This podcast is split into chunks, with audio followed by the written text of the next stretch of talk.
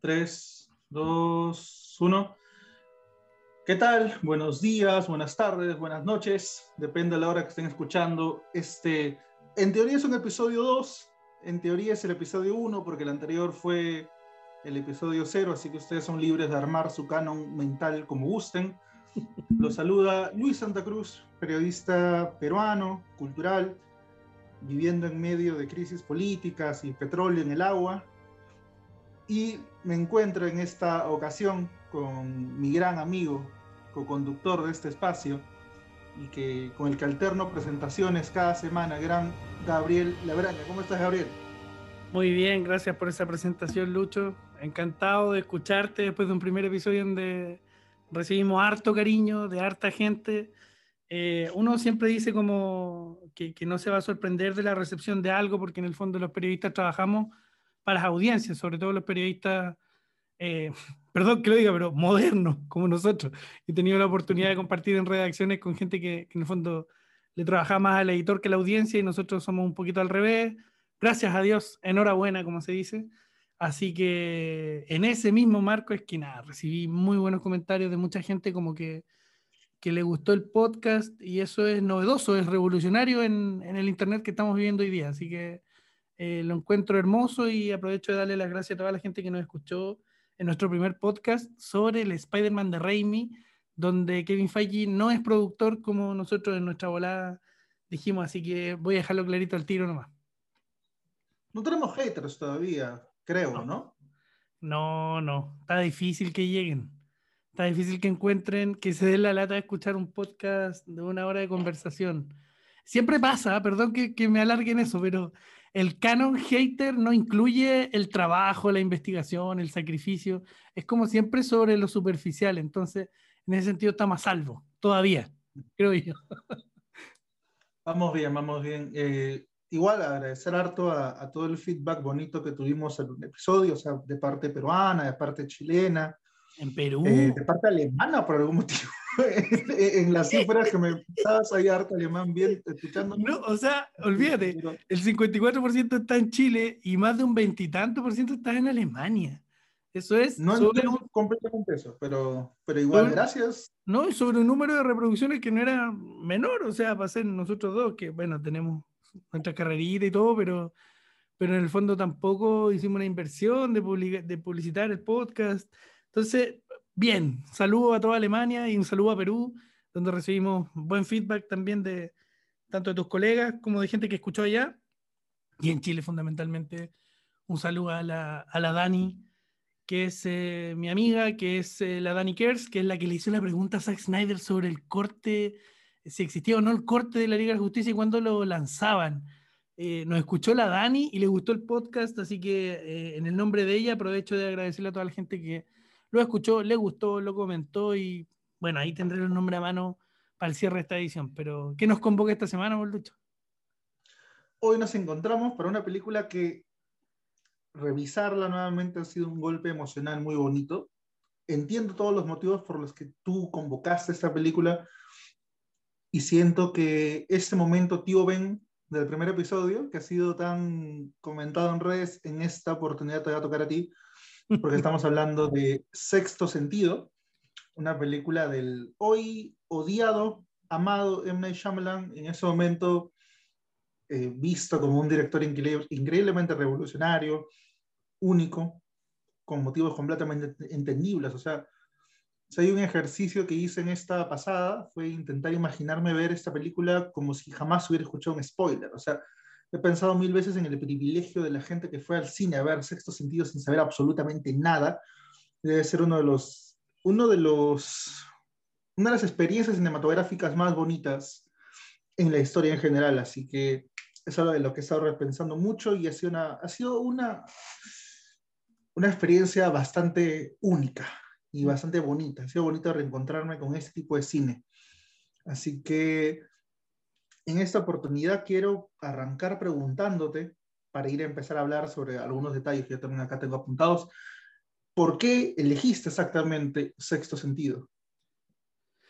Ah, eh, mira el suspiro, ah. emocionado, conmovidos con el cine, igual me gusta eso, que sea un podcast que se trate del amor al, al cine, porque yo el otro día conversaba con uno de, mi, de mis jefes, de mis empleadores, el que es comediante, no es el, no el que es animador, y me decía, puta, tú eh, transmitías harto de que querías ser entrenador de fútbol, de que no quisiste ser esto, de que quisiste ser lo otro, pero lo que te aflora es el cine, me decía. Te aflora, te sale. Eh, vaya a tener que elegir entre una de las cinco weas que podía hacer bien. Eh, y una de ellas eh, él visualiza o visualizaba o trataba de hacerme refuerzo positivo con que, con que era el cine. Entonces, de una u otra manera, a ver, estar haciendo este podcast tiene que ver con eso. Ahora, para responder a tu pregunta, ¿por qué elegí El Sexto Sentido? Una película estadounidense de 1999, dirigida por M. Night Shyamalan, producida por Frank Marshall, ajá, que están todas Kathleen Kennedy, que bueno, la conocemos bien, y Barry Mendel, con un guion original de M. Night Shyamalan, además. Y una banda Nada más. Claro. y una banda sonora de James Newton Howard. Eh, la elegí porque hace mm, dos o tres años me tocó verla de, vuelta con, con, mi papá. Eh, ya una vez que, bueno, mi papá había sufrido un, infarto cerebral eh, de proporciones. Se transformó en una persona muy frágil, cambió mucho, pero a la vez no cambió en nada. Entonces, gracias a, a Dios y, y, a todas las fuerzas del universo que podemos todavía compartir el ritual de ver películas juntos. Me tocó que una tarde de domingo no, nos dedicamos a ver una película, elegimos Sexto Sentido y él, por, eh, secuelas de su, de su, infarto, digamos, él puede ver, eh, consumir películas solo con doblaje al español ahora, cosa que nunca le gustó y ahora está como bien, entendiendo un poco la pega de los doblajistas, porque ya no puede leer, digamos, como secuela del, de la CB. Y, y, nos vimos esta película de nuevo y cuando yo la vi ahí con mi papá fue como, cresta, la, porque yo estaba conmovido por la experiencia de volver a ver una película con mi papá un domingo, era algo emocionante. Y como ya cachamos que el, el, el toque de nuestro podcast tiene que ser, eh, digamos, emocional, parto por ahí. Eh, fue, fue la mezcla de la experiencia de haberla visto de nuevo con mi papá y de sentir eso, puta, qué mierda, qué bacán. Todavía puedo ver películas con mi papá que se salvó de la muerte, que es el tema de esta película, o uno de los temas de esta película.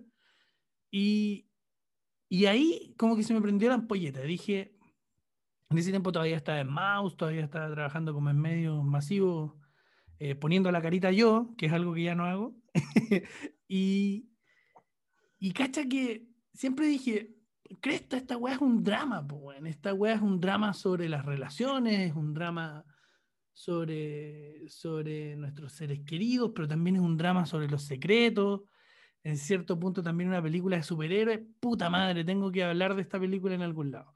Entonces cuando tenemos la, la experiencia del podcast y nos toca este primer capítulo en que yo, yo siento, ahora los buenos enamorados su podcast, pero yo siento que, que fue bonito, eh, como nuestra conversación fue bonita, yo dije, puta, hay que, hay que hablar de esta película ahora, ¿cachai? Hay que hablar ahora, ahora es el momento, ahora, ahora eh, es cuando hacer esa lectura de vuelta, de más allá del twist, de lo cinematográfico, que obviamente también lo podemos hablar, de conversar de cómo la película se trata sobre las relaciones humanas, finalmente, y sobre, bueno, un montón de cosas que también no, no, no quiero dejar temas sin mencionar, pero obviamente también te puedo devolver la misma pregunta a ti, Lucho, porque eh, ¿qué sentiste? Porque crees que estuviste conmovido. Yo te leí en Twitter, estuviste conmovido con, con, con el visionado y yo también.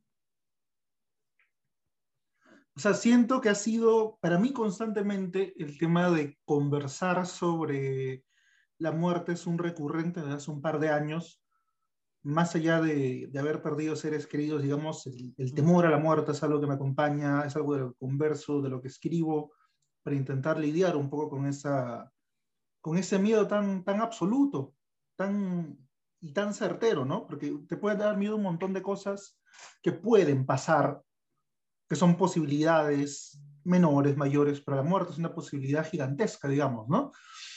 O sea, te vas a morir sí o sí, a menos de que mañana descubras, no sé, que eres un vampiro, qué sé yo, algo demasiado ya exagerado que... Como Joss Whedon. Que en el fondo, en el fondo yo quisiera que me pase.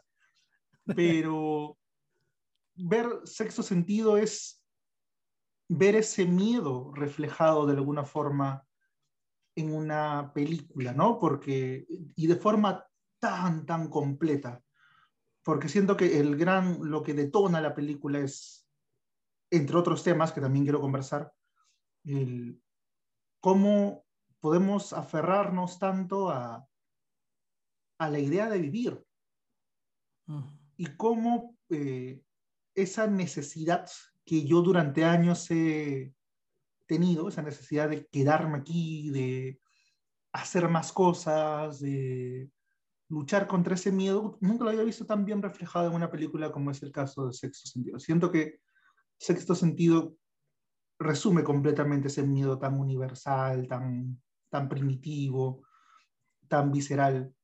Y realmente disfruté mucho, recuerdo haber disfrutado mucho la pasada original, pero siento que en, esta, en este año, luego de una pandemia, luego de haber perdido tanta gente, luego de haberme conocido yo mejor en relación a la muerte, ha sido una experiencia completamente diferente. Y sí, agradezco completamente que la hayas elegido y agradezco completamente que sea el tema de la conversación de hoy. Eh, un punto que yo quería tocar y que me gustaría saber eh, tu opinión al respecto es que sí, la película obviamente tiene la conversación sobre la muerte, el más allá y todo esto, pero el punto que más me tocó en esta pasada, más que otras veces, es la idea de creerle y escuchar a los niños.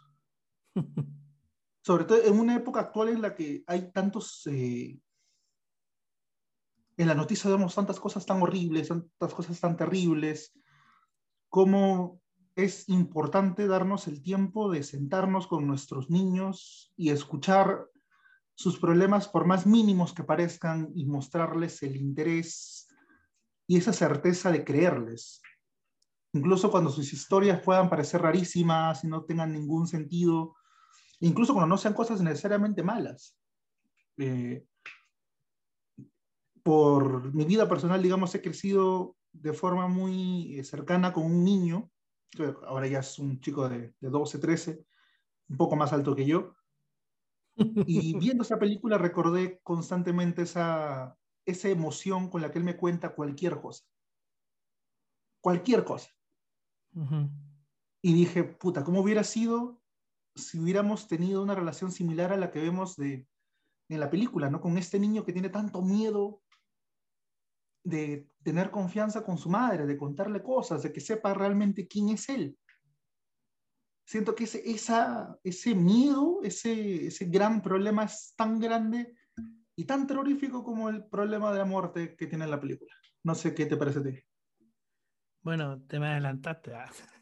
Yo traigo, obviamente, pensaba como en la vuelta de que se trata de, en cierto sentido, de alguna película de, de superhéroes también, que está trastocada de cierta manera en, su, en sus arcos, eh, pensando en los secundarios, pensando en la revelación de cuando, de cuando Hal Joel eh, Osment eh, o el personaje de él se, se, revela y empieza a ocupar su poder para hacer el bien, pero era toda una manera de demorar la tesis final que es la que nos compartiste tú ahora. O sea, a ver, Em, buscando en mis correos electrónicos, me encuentro con, que el día, eh, uno de los días posteriores a este visionado que yo tuve con mi papá de la película, yo le escribí a mi terapeuta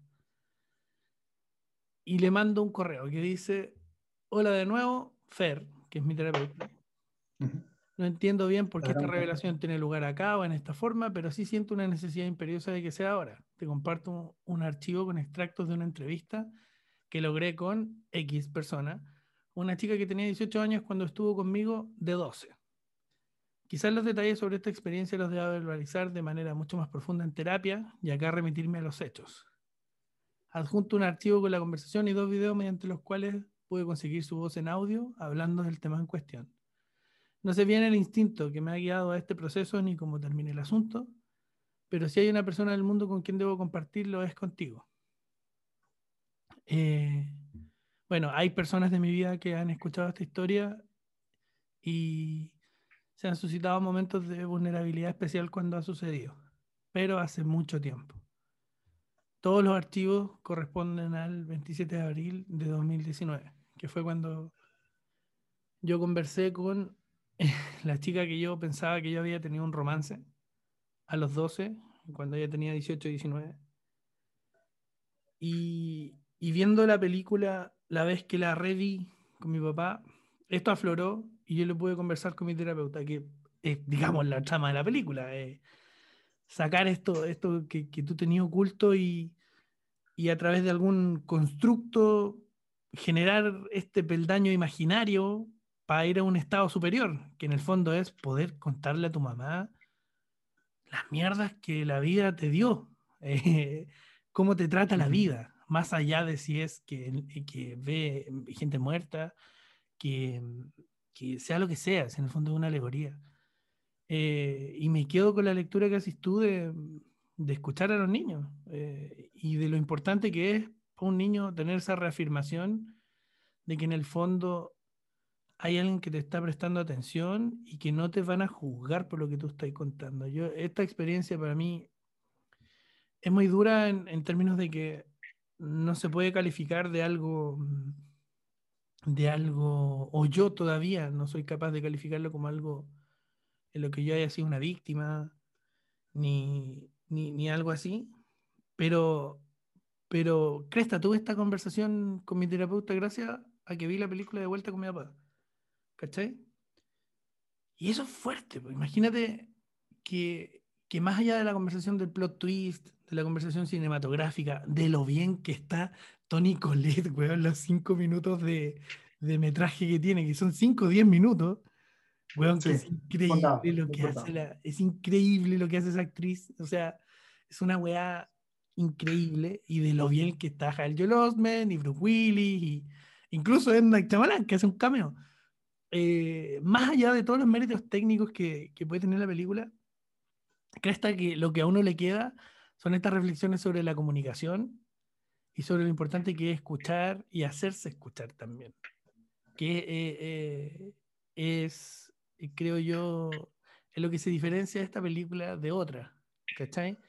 Porque siempre está como ahí la sombra de Ghost, ¿cachai? Que es una película clásica que todo sabemos que trata el tema también, ¿cachai? Y que, tiene algunos, algunos paralelos con esta, pero, pero a la hora de como estrujarla y de pasarla por el colador y de sacarle una segunda vuelta, uno se queda con lo que decís tú y, bueno, y es más, te, te, doy la razón a tal punto que, que te cuento esta weá tan personal que, que ha tenido como detonante volver a ver una película que yo pensé que era de miedo, pero que no, que es sobre el amor y que es de miedo de formas como que mucho más complejas que la mayoría del terror, entre comillas, que se estrena en cines o al que tenemos acceso, ¿no? O sea, sexto sentido y Shyamalan en general nunca apunta al jumpscare, ¿no? Si bien hay un par de escenas que pueden muy superficialmente interpretarse así, mm. sino que te está conectando con, con, cosas demasiado personales y demasiado íntimas, ¿no? O sea, desde la primera escena, ¿no? Para ir un poco en orden dentro de todo el, el, el, vómito emocional que vamos a tener hoy día. Eh, la primera escena, la escena en la que está Bruce Willis eh, celebrando este logro profesional y entra este ex paciente a su casa, desde ahí hay un miedo que no es tan, tan convencional en el género, ¿no? Que es esta idea de la invasión de tu hogar, ¿Y, qué te decían en la casa cuando tú decías, yo le tengo miedo a los fantasmas, tengo miedo que pueda haber un fantasma? ¿Qué te decían en la casa? Tenle miedo a la gente, a los vivos, ¿no? Eso es, pues eso es. Pues. Y Chamalán agarró el dicho de tu abuela y pum, te lo puso en la película. Tiene que tener miedo a los vivos, no le tiene que tener miedo a los muertos. Que, que sea, o sea, desde ahí es el discurso que va a estar muy sutilmente a lo largo de la película y que finalmente Cole lo va a terminar aprendiendo a la mala, tal vez, en este proceso muy ah, A mí me dolió, Cole, me dolió Cole en esta web.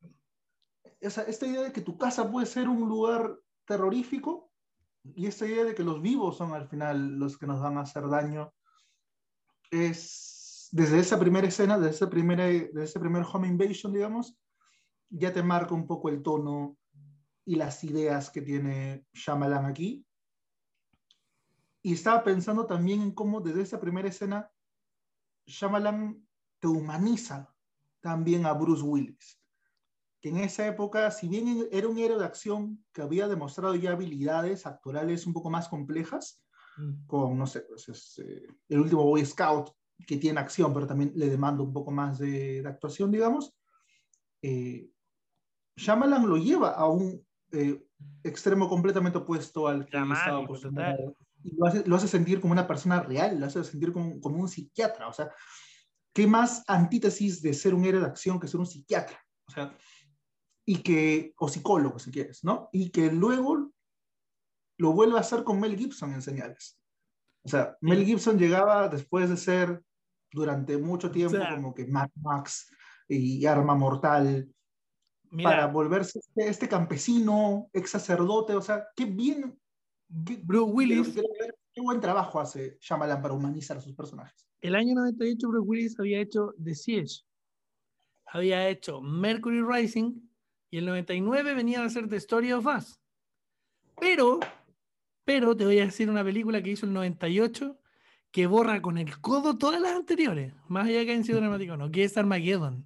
Entonces, el último hit de Bruce Willis 12 meses antes de que se estrenara, y si es que no menos, antes de que se estrenara era Armagedón, pues, weón. O sea, la pega ahí, y te doy la derecha completamente, que la pega de este weón fue brutal de Chamelán de poner al weón a actuar de manera dramática y de que en el fondo no se identifique. Yo en esta vuelta, Lucho, además la vi en pareja, weón. Entonces ya me tocó, me tocó ver a este otro Bruce Willis, que es el el Bruce Willis que le habla a su esposa y le dice, la esposa le dice, mira, ¿sabes qué no estoy triste? Te están reconociendo porque él acaba de recibir un premio, había un buen marco en la foto, como decía. Eh, en el fondo te están reconociendo por lo que tanto peleaste a todos estos pacientes y toda tu obra está completa, ¿cachai? Y ahí él se podía dedicar a ella como que se lo podía permitir, que también es una reflexión sobre un problema clásico de pareja, que es que uno, como hombre, los hombres estamos más llamados siempre por, por el trabajo, por, por, por darle para adelante, darle para adelante, que hay millones de espermatozoides compitiendo contigo, nunca se nos acaba esa weá.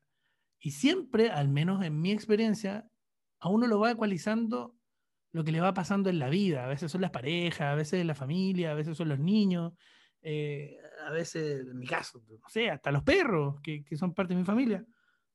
Em, y particularmente también mi pareja, que, que, fue como, cresta, la reflexión que nos llevamos de esta, de esta vuelta. Y yo decía, qué ganas de ver Ghost en maratón, weón. Decía, qué ganas de, de, ver como películas de fantasmas y parejas, weón. Eh, pero pero me, me, llevé esa vuelta también de esa, de esa primera escena, que es una promesa que te hacen al comienzo y que, y que en el fondo también ayuda a graficar como como el, tema, otra visión clásica, ya está el uno, téngale más miedo a los vivos que a los muertos, y dos, dos, eh, los fantasmas, que es otro mito urbano, los fantasmas existen porque tienen asuntos pendientes. Y ahí está el gran asunto pendiente que deja nuestro amigo Bruce Willis en la película. Y que está muy bien hecho, o sea, si yo, ahora que la veo sabiendo qué es lo que pasa, obviamente ese comienzo puede ser como que muy, eh, muy obvio, ¿no? Te puede delatar muchas cosas, pero siento que el ritmo entre la escena de apertura con la revelación, con el I see dead people, está muy bien hecho para que tú primero eh, no estés sobreanalizando la, la posibilidad de que él esté o no vivo, que no te dan esa conversación para nada, porque nuevamente, Shyamalan pone a todos en el lugar correcto y las situaciones están muy bien planteadas para que todo parezca una bonita casualidad. E igual ya ha pasado cierto tiempo y tú estás más concentrado en, el niño y todo lo que está pasando para volver a replantearte la escena inicial. Si la ves, me imagino, con ojos completamente frescos, ¿no? Que es algo que me gustaría eh, Me gustaría en algún momento agarrar a alguien que realmente no sepa absolutamente nada, sentarlo y grabar su reacción. Literalmente grabarlo. ¿Habrá? ¿Habrá? Esa es tu necesidad, tu necesidad de consumidor de YouTube. Sí, no tengo ni idea. Me imagino que sí, sobre todo los más jóvenes, ¿no? Eh, que hay, hay, muchos jóvenes que ni siquiera, eh, ni siquiera han visto Star Wars, ni siquiera saben qué es Star Wars. O sea que por ahí tal vez hay un espacio para poder experimentar. Y otra cosa, hablando, eh, yendo al tema de las parejas que tú decías, la película es un gran wake up call para cualquiera que tenga una relación con ese tipo de distancia y silencios y crea que es algo relativamente normal, ¿no? Porque he tenido en algún momento vínculos en los que han habido esos silencios tan mortales en los que vive Bruce Willis y en el que él no se da cuenta de que las cosas, o sea, ese, ese filtro que él pone para no darse cuenta que está muerto, creo que es algo que mucha gente ha vivido en sus relaciones humanas, no solamente románticas, o sea, ¿quién no ha tenido un, un momento de silencio absoluto con una persona al lado? Pero con ese, ese silencio tan incómodo, tan doloroso, tan, que no es, no es el silencio de pasó una, no es el silencio de pasó un angelito, es el silencio de esta weá se fue a la chucha. Sí, y el silencio de necesito, que me hables, necesito, necesito saber qué pasa. Que puta, es, es, en la película es muy, muy fuerte. Y cuando llega ya a, la conclusión, a la revelación, obviamente tiene otro matiz y es mucho más doloroso, pero sin, sin ese factor eh, sobrenatural, digamos, sigue siendo igual una conversación bastante dura sobre las relaciones humanas, ¿no? Sobre todo las de pareja. Y cualquier oyente que esté eh, pendiente de este podcast, puta, cuando lleguen a ese punto, no entren en esa negación brutal de Bruce Willis. que en el fondo esa es la metáfora de, de, Chavalán según tú. O sea, en el fondo también es, es una metáfora sobre, weón, ojo cuando que voy a llevar muerto un año, weón, sin darte cuenta, ¿cachai? Como... Sí, puedes estar muerto en tu relación un año y tú estás completamente inconsciente de, de, esa realidad. No te han avisado que estás muerto. Que es, algo que los lectores, los oyentes peruanos van a relacionar con algún escándalo mediático eh, de la farándula, pero sí, pues puedes estar muerto y no te han avisado. Así que ese aspecto también me parecía muy, muy, muy interesante, pero quería profundizar. Es algo que estaba conversando hace poco con, con mi polola, para los oyentes chilenos, para mi novia, para los oyentes peruanos, que no sabía cómo explicar realmente lo bien que está eh, Joel Osment en esta película. Y le, le decía, ¿no? Que hay muy pocos directores que puedan hacer eso con los niños que puedan darles ese grado de humanidad, que los puedan llevar a un punto en el que no es una exageración, ni es una falta de, ni es, una falta de humanidad, que es lo que pasa mucho con los niños, ¿no? Los tienes como que súper exagerados, súper infantiles, como en La amenaza fantasma, o los tienes completamente planos y sin ninguna, sin ninguna emoción y sin ninguna capa de personaje, que es, hay un montón de ejemplos al respecto. Pero Shyamalan hace maravillas con este muchacho. O sea, el muchacho obviamente tiene talento, ¿no? Sí. Eh, lo confirma también. O sea, tuvo harta suerte de niño, trabajó con Shyamalan, trabaja luego con Spielberg en inteligencia artificial.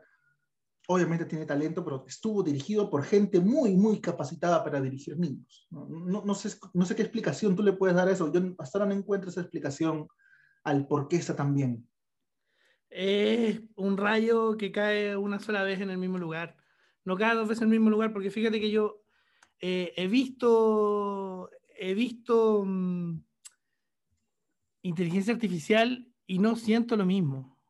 No, no sé, más allá de que está bien, nunca está mal, eh, Joel Osment, eh, no es fácil, no es fácil, no, no es fácil y, y, siento que aquí está bien, todo lo, está todo lo bien que puede estar, ¿cachai? Eh, no le sobran, no le sobran. Dame un segundo que estoy actualizando el plan de Zoom, que por, eso estoy, Me, veo distraído, es para que tengamos minutos ilimitados con nuestra gente. Ahí está, hemos, tenemos minutos ilimitados. Maravilloso. Maravilloso momento, no lo corté, no lo corté. Eh, lo que te digo que, que además le toca editar a Lucho esta semana, no me toca a mí.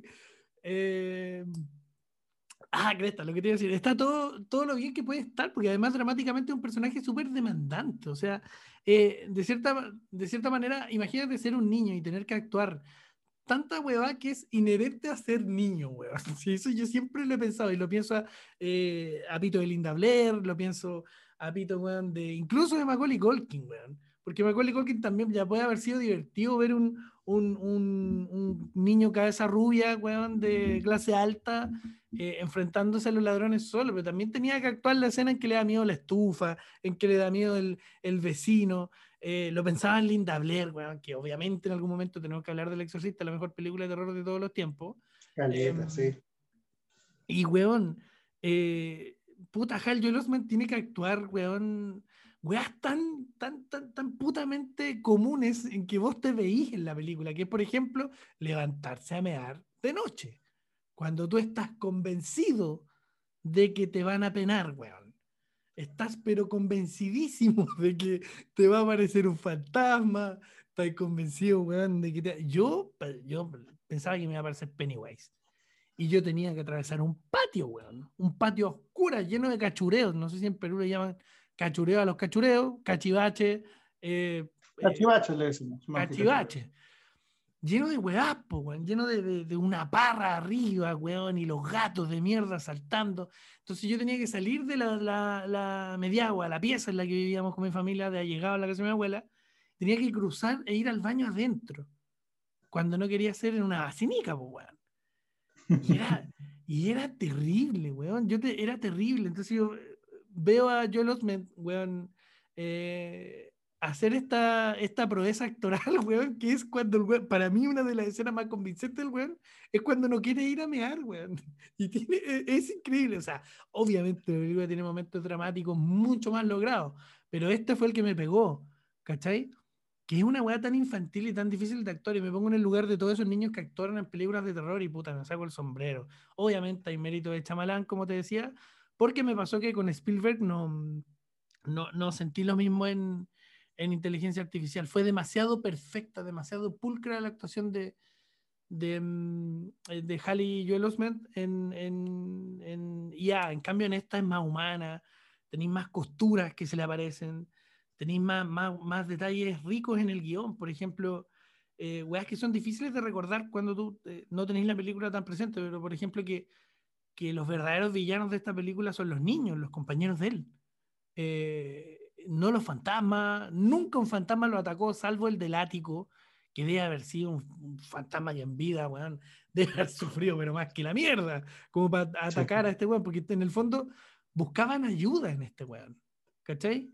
Y ahí hay un paralelo con el protegido. O sea, weón, lo que podría haber sido el MN eh, Shyamalan eh, Extended Universe, weón.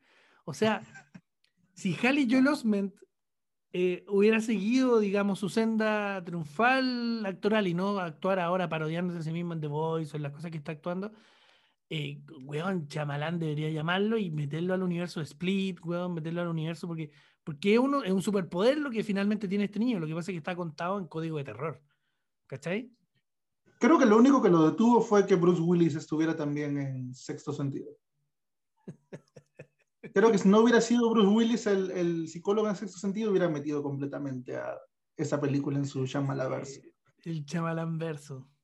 Ahora, No, sé qué tan útil hubiera sido para, el- para ese arco, digamos. En el momento, me imagino que cuando, en 20 años, cuando Split sea un clásico, vamos a hablar de, de Split, suponiendo que el podcast va a durar. No, el podcast va a durar caleta. Así que, Bueno, sí, ahí vamos a 20 estar al años- aire, amigo.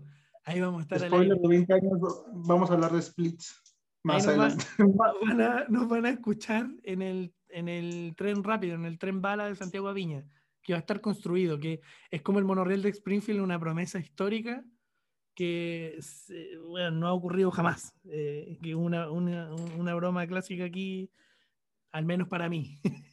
Oye, Ah, bueno, acá también teníamos un, un tren que nunca se construyó hasta hace muy poco. Desde los 80 estaba en pendiente el tren eléctrico de, de Alan, pero Oye, No, vamos, una e- eso sí, hablar de Alan sí es hablar de terror, de Alan García es hablar de terror. Realmente no quiero ir a ese tipo de terror, quiero quedarme en Pues- ese terror que me, que me emociona. eh, Y una película de fantasmas no es el momento para hablar de Alan García, amigo mío. No, que me, va a haber gente que la va a tomar muy, muy mal con esa. Ha- Habían detalles, volviendo un poco, un poco a sexto sentido, Mm. hay muchos detalles pequeñitos que me gustan mucho de la película y que te crean como que este universo sin necesidad de ponerte como que todo de forma muy evidente, ¿no? Que en la, char- en la clase de historia, en la que se da este momento terrorífico en el que el profesor pierde los papeles con, con Cole, El tartamudo Recuerdo Stanley. ¿ah? El tartamudo Stanley. el tartamudo Stanley, gran, gran escena, te lanzan ahí en una conversación casual que Filadelfia es una de las ciudades más antiguas de Estados Unidos y por lo tanto deben haber hartos muertos dando vueltas y lo horrible y lo incómoda que debe ser la vida, o sea, de por sí tú asumes que por el poder que tienes súper complicado, pero vivir en una ciudad tan histórica y tan antigua te pone sin hacer mucho esfuerzo todo el, el peso con el que está viviendo el personaje. Sí. O sea, ya, yo lo- me puse a pensar en eso y fue como que, mierda, o sea, de por sí ya las pasas mal, pero imagínate vivir en... eh, Debe ser muy similar en, en, por ejemplo, la Lima actual, ¿no? Que si bien no es tan antigua como, como algunas ciudades de Estados Unidos, sí tuvo historia relacionada a la muerte y a, tragedias, y hay mucha violencia en general cargada en, en el aire, así que también debe ser muy incómodo. Imagino que pasa similar con, con Santiago y con grandes partes de Chile, que hay mucha muerte en, en- en el aire. O sea, nuevamente, Chamalán recogiendo algo que está en el aire, en la cultura popular. Porque además yo digo Chamalán y ahora sí con toda propiedad porque el buen escribió y dirigió la película. Eh, y recogiendo algo que está en el aire en todos los países del mundo, que es eh, el halo de muerte que carga específicamente un lugar. ¿Cachai? Que en Chile es, por ejemplo, en Chile hay un sanatorio que es en... Y mi- mira, mira lo que encontramos, weón. En Chile es un sanatorio que queda en el cajón del Maipo, que es a las afueras de Santiago, una de las la- al sur, al final de Santiago, como yendo hacia la cordillera, hay un santuario de la naturaleza, weón, que no hay otra manera de decirlo, que es el cajón del Maipo, que es un lugar hermoso, eh, que es una comuna rural donde eh, hay ríos, eh, hay, hay estanques de, gigantes de agua donde está el embalse del yeso, que es la reserva de agua más importante de Santiago, que agua que cae de la cordillera, que viene de la cordillera, qué sé yo. Y ahí hay un sanatorio antiguo, una casa antigua, weón, donde se curaban a los enfermos de la lepra. Entonces siempre han dicho que ese sanatorio tiene una carga especial, que lloran niños en la noche, que las enfermeras se aparecen, que bla, bla, bla. Cuando mi papá tuvo el infarto que te conté que tuvo, el único hospital que ofrece rehabilitación gratuita en Santiago, después de un accidente cerebrovascular como el que tuvo mi papá, es el de el sanatorio de San José de Maipo. Oh, puta madre. Se internó ahí el viejo, dos meses. Lo internó mi mamá. Mi mamá consiguió que, mierda, dijo, tiene que estar ahí y se fue para allá. Y vos no sabéis que era, para mí, que daba a las 6 de la tarde y yo me iba al tiro, ¿no? Pues, bueno. No, estaba to- to- pero estaba todos los días. Pero para mí, en, en mi mente ya no tiene esa carga, po, weón. Ya tiene la carga de ahí fue donde resucitó mi papá. Y mi papá yo iba a quedar vegetal, pues, weón. Y, y ahí es donde él resucitó, entonces donde te venden los parapsicólogos, que, que, que de nuevo, eh, para volver a la película, Chamalán recoge una weá que está ahí, está en la cultura popular, weón, que es, es hay lugares con más muerte que otros, el, el colegio donde fue el incendio, ¿cachai? Y para volver al, al comentario que hacías tú, al recuperarlo del Tartamudo Stanley, tiene un arco también el Tartamudo Stanley, que parte puteando, ¿no es cierto?, a, a Cole, que es el niño, eh, y le dice un poco menos que, weón, freak, ¿cachai? Porque el niño en el fondo lo único que está haciendo es expresar este, este trauma que él vive, que, que es interno y que no tiene con qué compartirlo. Eh, no hay constructo para él, la sociedad no tiene un lugar para Cole. Sus amigos son todos unos conchas de su madre. El niño que lo pasa a buscar al colegio es un hijo de puta, weón. Eh, de verdad es terrible la soledad en la que está el, personaje de Haley Joel Osment.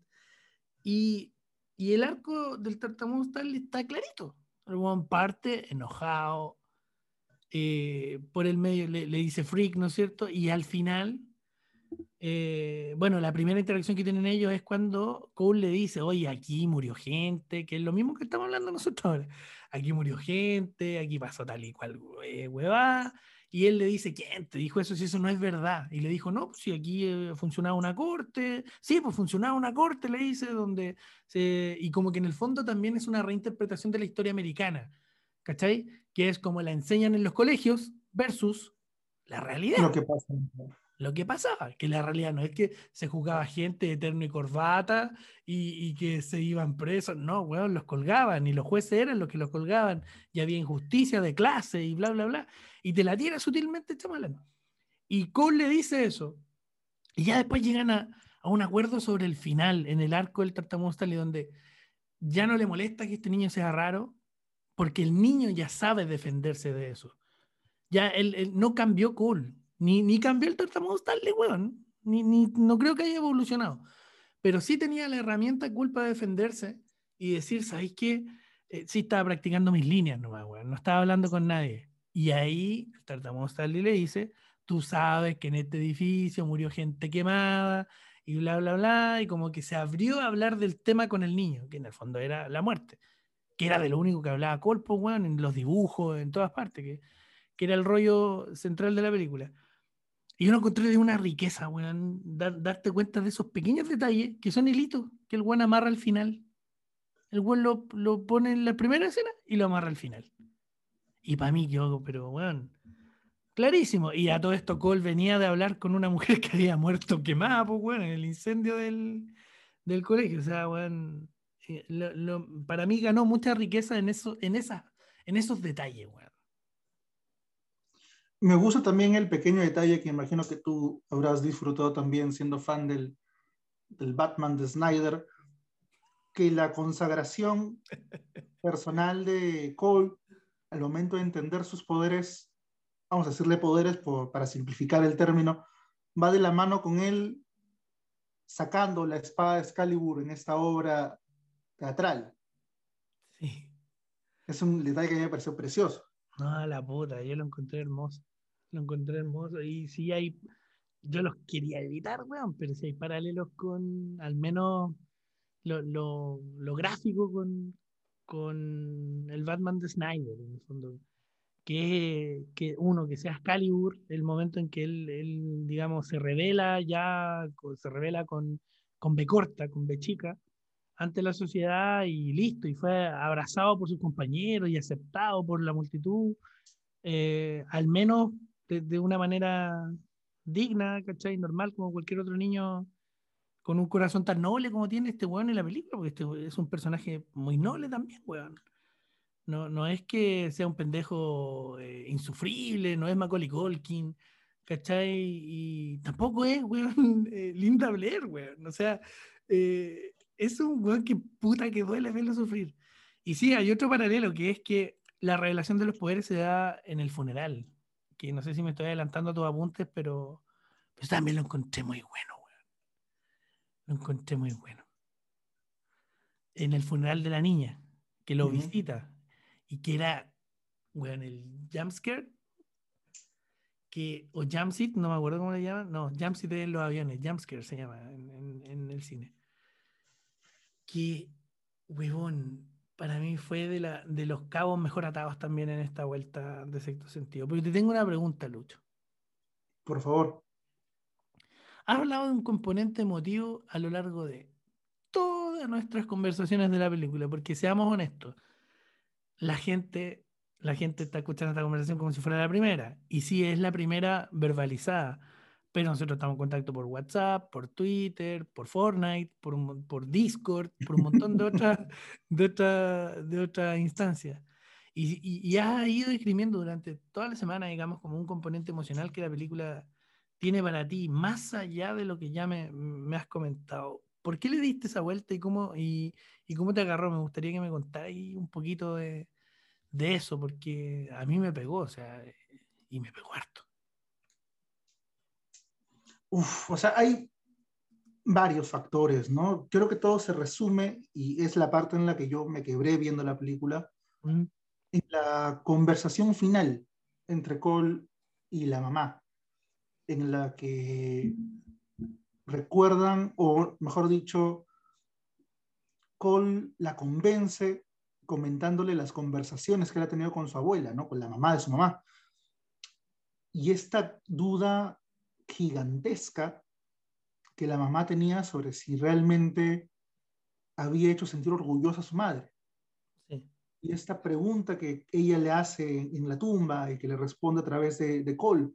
O mm. sea, yo más que nunca ahora, más que la primera vez que la vi, en, siendo muy niño y sin haber perdido a alguien realmente en mi vida, y en la anterior ocasión, que siento que no tenía el compromiso eh, cinematográfico tal vez, o emocional que sí tengo ahora, esa gran pregunta de si realmente he hecho sentir orgulloso a la gente que está en mi vida y a los que ya no están, y cuánto tiempo tengo, sobre todo eso, cuánto tiempo tengo para poder hacerlo, que es la gran, la gran duda, ¿no? Eh, a mí me dolió, me dolió harto, ¿no? O sea, algo que he conversado muchas veces conmigo mismo es como mi abuela, digamos, que fue la primera persona que perdí, eh, físicamente al menos, eh, se fue cuando yo era eh, demasiado joven y nunca me vio hacer absolutamente nada de lo que yo a nivel personal estoy orgulloso. Nunca me vio hacer las entrevistas a personajes de la política relativamente interesantes o a personas a las que yo admiro a profundidad a nivel nacional internacional, nunca leyó nada de lo que yo escribí, nunca me escuchó en un podcast. Muchas veces, sobre todo ahora última, en esta última experiencia, me puse a pensar cómo le habría explicado yo lo que es un podcast a mi abuela. Y fue, fue duro, fue duro no saber si realmente ella a la edad que me dejó estaba orgullosa, o sea, con esa palabra tan, tan fuerte, tan pesada y tan incómoda también. Y si existe esa oportunidad que te propone la película y que al final nos proponemos todos el momento de hablar de, de religión o de muerte, si existe la oportunidad realmente de poder saberlo en algún momento, ¿no? Y qué tan orgulloso estoy haciendo la gente con la que ahorita puedo convivir y a los que en algún momento voy a tener que voy a tener que despedirme sin saber o sin tener la certeza de que realmente eh, he cumplido con ese objetivo de hacerlo sentir bien por estar conmigo o a mi lado. No sé, creo que ese fue el, el gran dolor que me dejó la película, ¿no? El saber si realmente la gente va a estar feliz y nuevamente orgullosa de, haber pasado por mi vida y haber pasado por sus vidas. y pensé mucho, pensé mucho porque te lo, te lo, pregunté, ¿no? O sea, te lo, te lo, comenté en ese momento. Me acordé de esta frase que creo que a, ti y a mí nos tocó mucho. Vamos, vamos a volver nuevamente a, a Snyder, ¿no? Esa frase de Flash, cuando está eh, salvando literalmente el mundo, haciendo que el tiempo retrocede, lo primero que hace es despedirse de su padre y decirle que, que lo logró, que es parte de, de los grandes. y, siento que esa conversación está muy vinculada, o sea, en general el, Snyder tiene esta, este factor emocional por, por lo que ya hemos podido, por las tragedias personales, ¿no? Pero la idea de, del orgullo y de, lo que le estamos dejando a la gente a mí me, dolió harto, porque nunca había sido tan consciente de eso como, como ahora. Bueno, no, nos lleva a nuestro capítulo anterior, pues, y así, y así vamos creando metalenguaje entre episodios, pues, eh, es la misma pregunta de si fuiste el tío Ben de alguien para este capítulo es, estaría siendo orgulloso a, esa persona que no está. Y el mismo Snyder tiene la respuesta. Eh, tú decías ahí Flash, yo pensé en Man of Steel, cuando le dice, qué triste mamá que, que mi papá no esté aquí para, para haberme visto finalmente revelar mis poderes o, lo que yo puedo hacer bien por la tierra o por esta gente, como tú quieras eh, simplificarlo. Y Marta Ken le dice, no, si él lo vio. Y te aparece la imagen del niño poniéndose manos en jarra con una capa hecha de una toalla, como todos alguna vez lo hicimos en la playa, me imagino.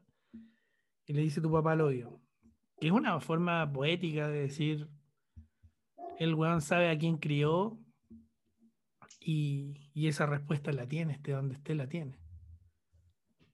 Y a mí también me dolió. También me dolió, también pensé en mi abuela, también pensé en quién está siendo orgulloso de lo que yo hice, lo que he hecho.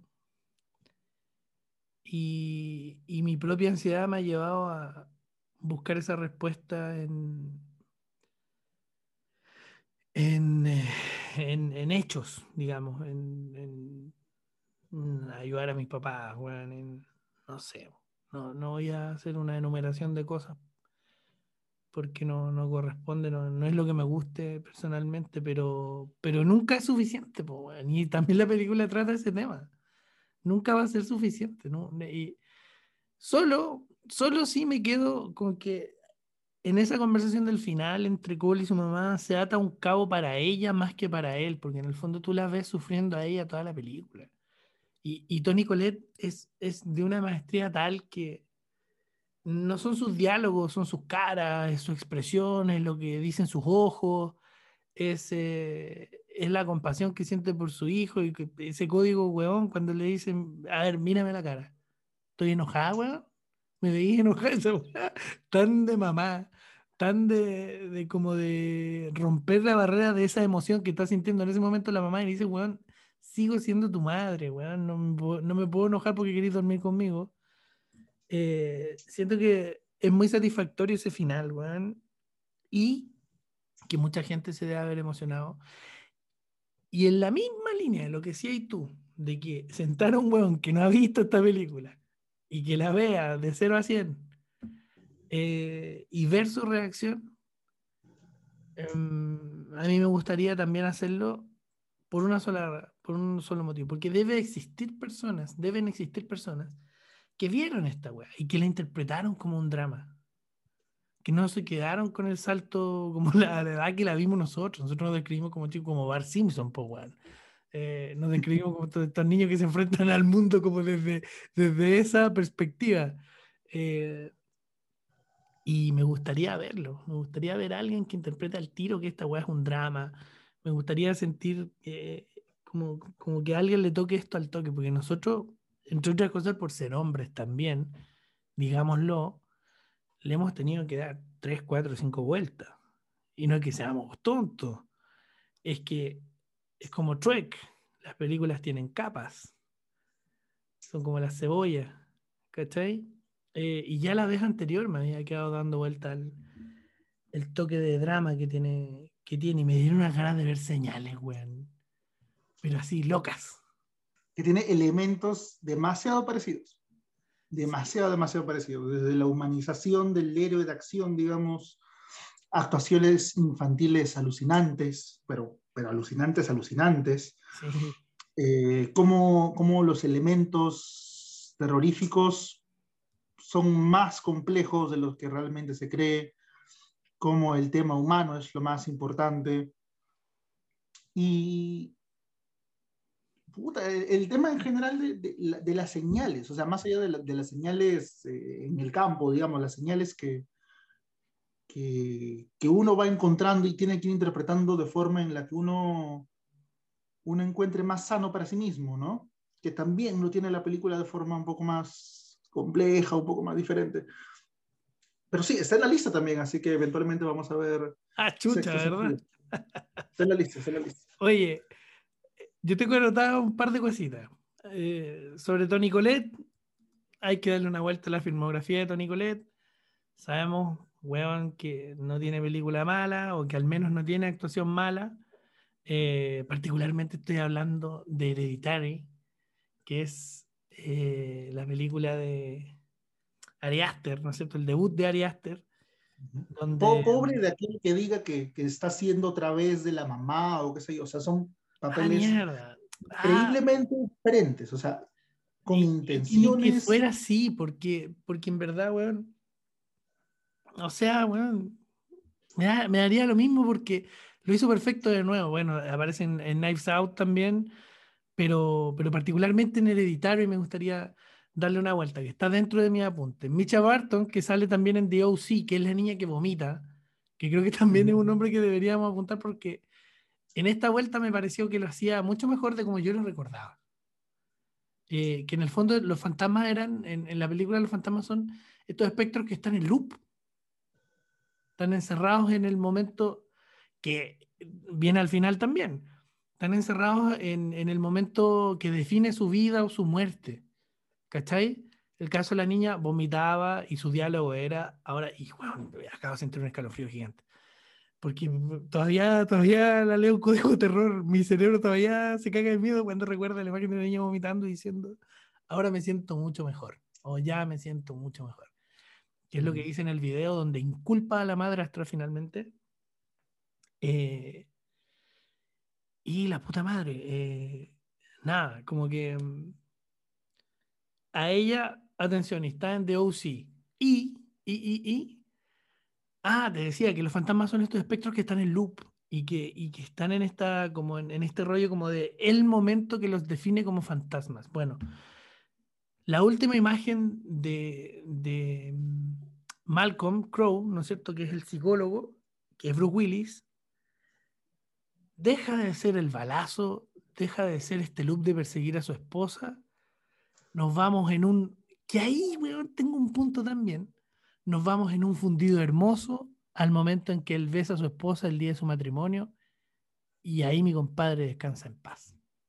Que lo encontré poéticamente maravilloso. Pequeña hueita. Si, si tampoco es que es que, weón, es que nadie se dio cuenta y este es el video de las 50 weas que no viste. No, eh, eh, estamos comentando humanamente la película y a mí, no estoy diciendo eso está ahí, estoy diciendo, esta que me emocionó porque está bien puesto, weón.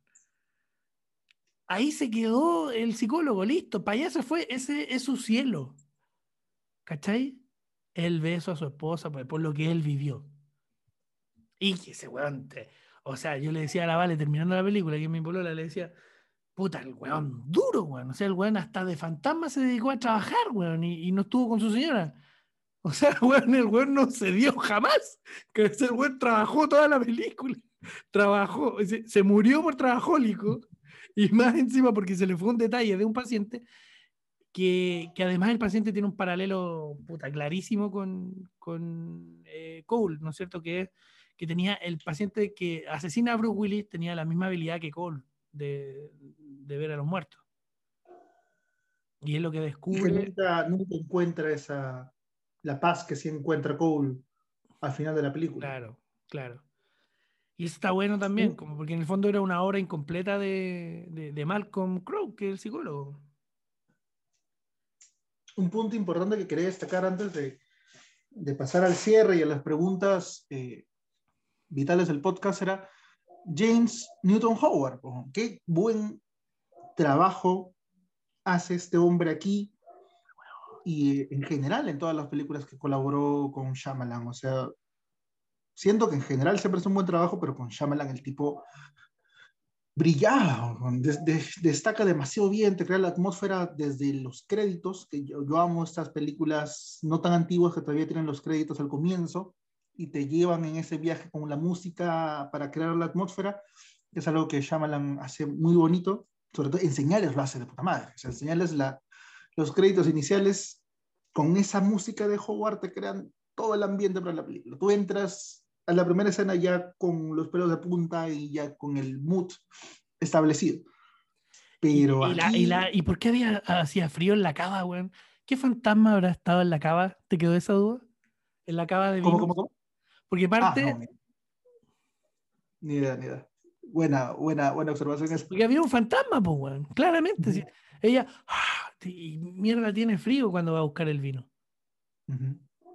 Puta, es probablemente uno de los que, bueno, no, sería ya, ya, este, estamos ya llegando a, no, no quiero acercarme al punto de los eh, youtubers que, que te arman.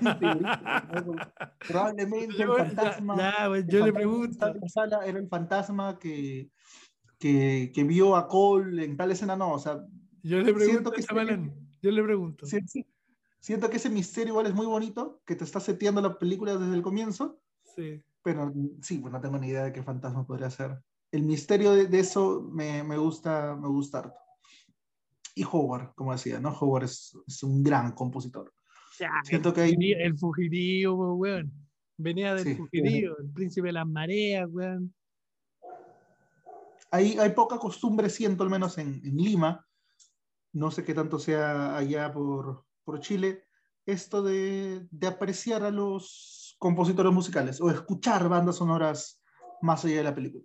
No, no quiero decir que es un problema generacional, porque no quiero ser tan absolutista, no quiero decir que es un problema del país, de la ciudad, pero siento que hay muy poca tradición de escuchar. No, pero, pero un cinéfilo, un cinéfilo reconoce algunos nombres eh, y, y, y, en el fondo de Sabino, o sea, todos conocen a John Williams, a Horner, ¿cachai? Hoy ahora está muy de moda, weón, Hans Zimmer. Eh, como que ha sido un tema que no te gusta, ¿te gusta Hans Zimmer, no? Eh, sus excesos me resultan demasiado notorios, pero no me molesta Hans Zimmer. Hay un exceso, hay un exceso de Hans Zimmer, que es decir, que él hizo todas las bandas sonoras de la Batman de Nolan y las hizo eh, codo a codo con James Newton Howard. O sea, ahí tení el talante de mi amigo. Ahora, cuántas responsabilidades de cada quien, no sé, pero estamos hablando de un weón que obviamente se merece toda tu loa, pues weón, si viene de, no sé, tú en el protegido, en Atlantic, weón, en, bueno, las mismas señales, eh, y para atrás en Viven, en El Fugitivo, weón, en Pretty Woman, ¿cachai? O sea, eh, una elección, pero precisa, y, no, y sin ser una banda sonora, weón, que, que te evoque así como al como al terror puro y duro, como el exorcista, que tenía estos violines, weón, que te hacían mierda. Aquí como que tiene, tiene una, una, una, cadencia, un calor, weón, que, que sitúa atmósfera nomás, ¿cachai? Para que la pega la haga eh, Chamalán y los actores. Y ese weón se agradece un montón, weón. Y que está en el lugar correcto, ¿no? Porque la escena que comentábamos, la escena final entre Cole y la mamá, no tiene fondo sonoro. Es un silencio muy, muy natural, muy íntimo. Y muchas de las escenas como que de más peso dramático no están acompañadas de música, que es algo que, que requiere también cierta sabiduría, ¿no? Porque habrían directores más, directores más torpes tal vez que habrían metido, habrían acompañado ciertas cosas con, con, música y no sabrían reconocer lo importante que es el silencio a veces. John Watts. Y Shyamalan, Shyamalan sí lo hace, por ejemplo. John Watts, dilo. Ay, bueno, John, John, a John Watts no le encuentro ningún mérito en particular. O sea, ponerlo al lado de, de M. Shyamalan ya sería como... Ningún atributo, ninguno. Ningún atributo. No, a, a, John Watts. Es, John Watts es el enemigo número uno de este podcast. Desde ahorita lo digo. Nunca vamos a comentar una película de John Watts en este podcast. Ya, oye, hay otra hueá técnica que a mí me gustaría también apuntar, antes de que, de, de que te, te empieces a mover al cuestionario porque se nos ha pasado volando la hora, son 10 para las 12, empezamos a grabar 10 para, para las 11.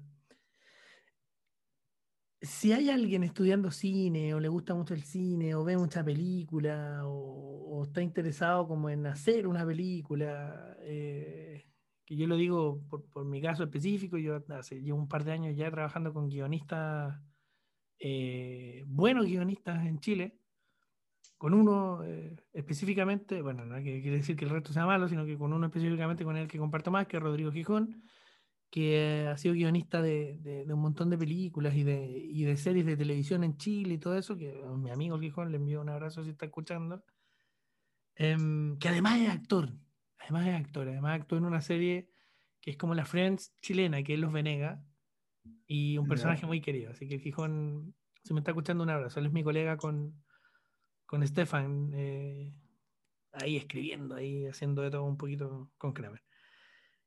Y eh, Cresta, me fui. Porque está. Ah, hay algo muy, muy importante de la peli. Muy importante. Que son los fundidos, weón. Que ya no los veís en las películas.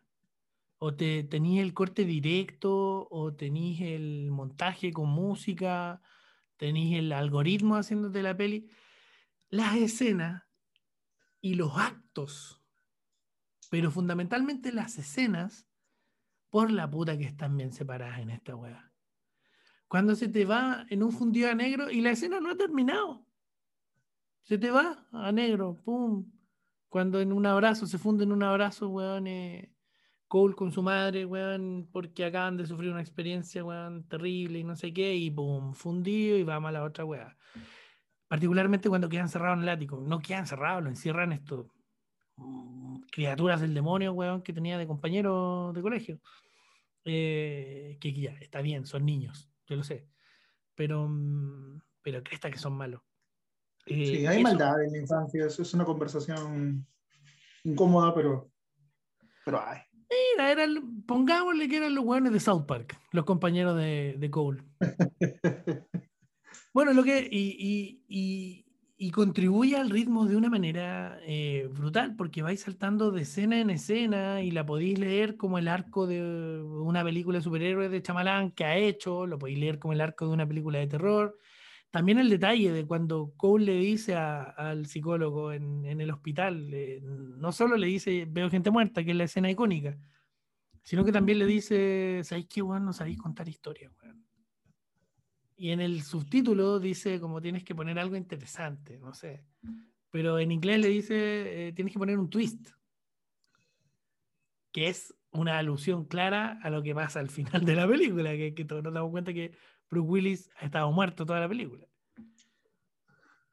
Y nada, pues un detalle brillante pues, eh, entre los fundidos, entre la técnica, entre la fotografía, que además no necesita mostrarte una Filadelfia oscura, triste, lúgubre. Es, clarita la foto de la película. No es oscura. Es oscura solo en momentos, ¿cachai? Eh, y esa weá, puta que se agradece, weón. Yo siento que viendo esta weá llegué a la conclusión que ya no hacen esta weá.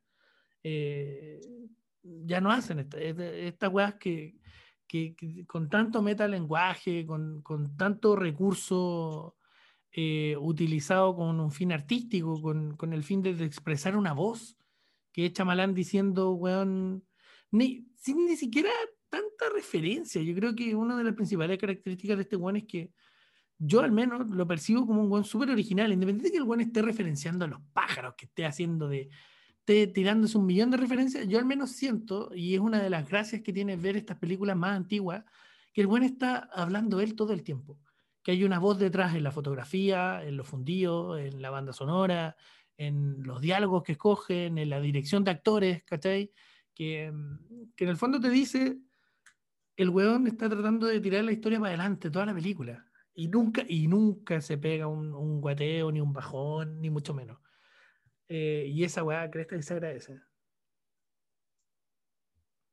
Yo valoro harto, y me parece hoy súper curioso que se le haya comparado tanto con Spielberg en su momento. Sobre todo luego del estreno de esta película. Entiendo perfectamente a qué se referían. Entiendo en qué momento Shyamalan toma ciertas distancias de ese camino, digamos. La dama en el agua, ¿no? Sí, básicamente la dama en el agua, porque hasta la aldea uno puede encontrar ideas muy, muy similares, ¿no? No, sí, la, aldea, la aldea es chamalán todavía. En, en, La Dama en el Agua uno puede ya notar dónde se da la ruptura, digamos.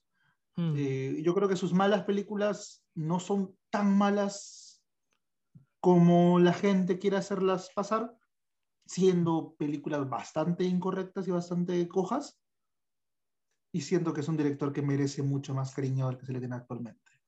Se lo o sea, alguien, un, un, mal director no te hace sexto sentido, de, ni de casualidad. O sea, no hay forma en que toda la estructura de sexto sentido sea una casualidad, sea un golpe de suerte. Es completamente imposible que alguien que no esté dotado con visión y con cariño al cine te haga sexto sentido. El protegido, señales, la aldea son complementos perfectos que no están tal vez a la altura de ese, de, esa, de ese nivel, pero es porque el nivel es porque el, el hombre arrancó en 100, o sea, no, no, no creo que sea el mejor debut cinematográfico, porque es una conversación mucho más extensa, pero sí creo que el tipo no pudo haber comenzado mejor. Mira, Todo lo que viene está, eh, eh, eh, es, terrible comenzar también. O sea, es terrible que haya arrancado con, con una película tan buena. el 92 Sí. dirigió Praying with Anger, Ujú. donde escribió, produjo y, y dirigió, pero no es su obra más famosa, porque de ahí salta ya el 98, cuando hizo Wide Awake, ¿cachai? Y después de eso, como que se reseteó, o sea, es como un comienzo a lo James Cameron, como que hizo weas antes, pero esta es reconocida como la primera película donde tiene su sello de autor, ¿cachai? Porque hizo Stuart Little y esa la escribió nomás.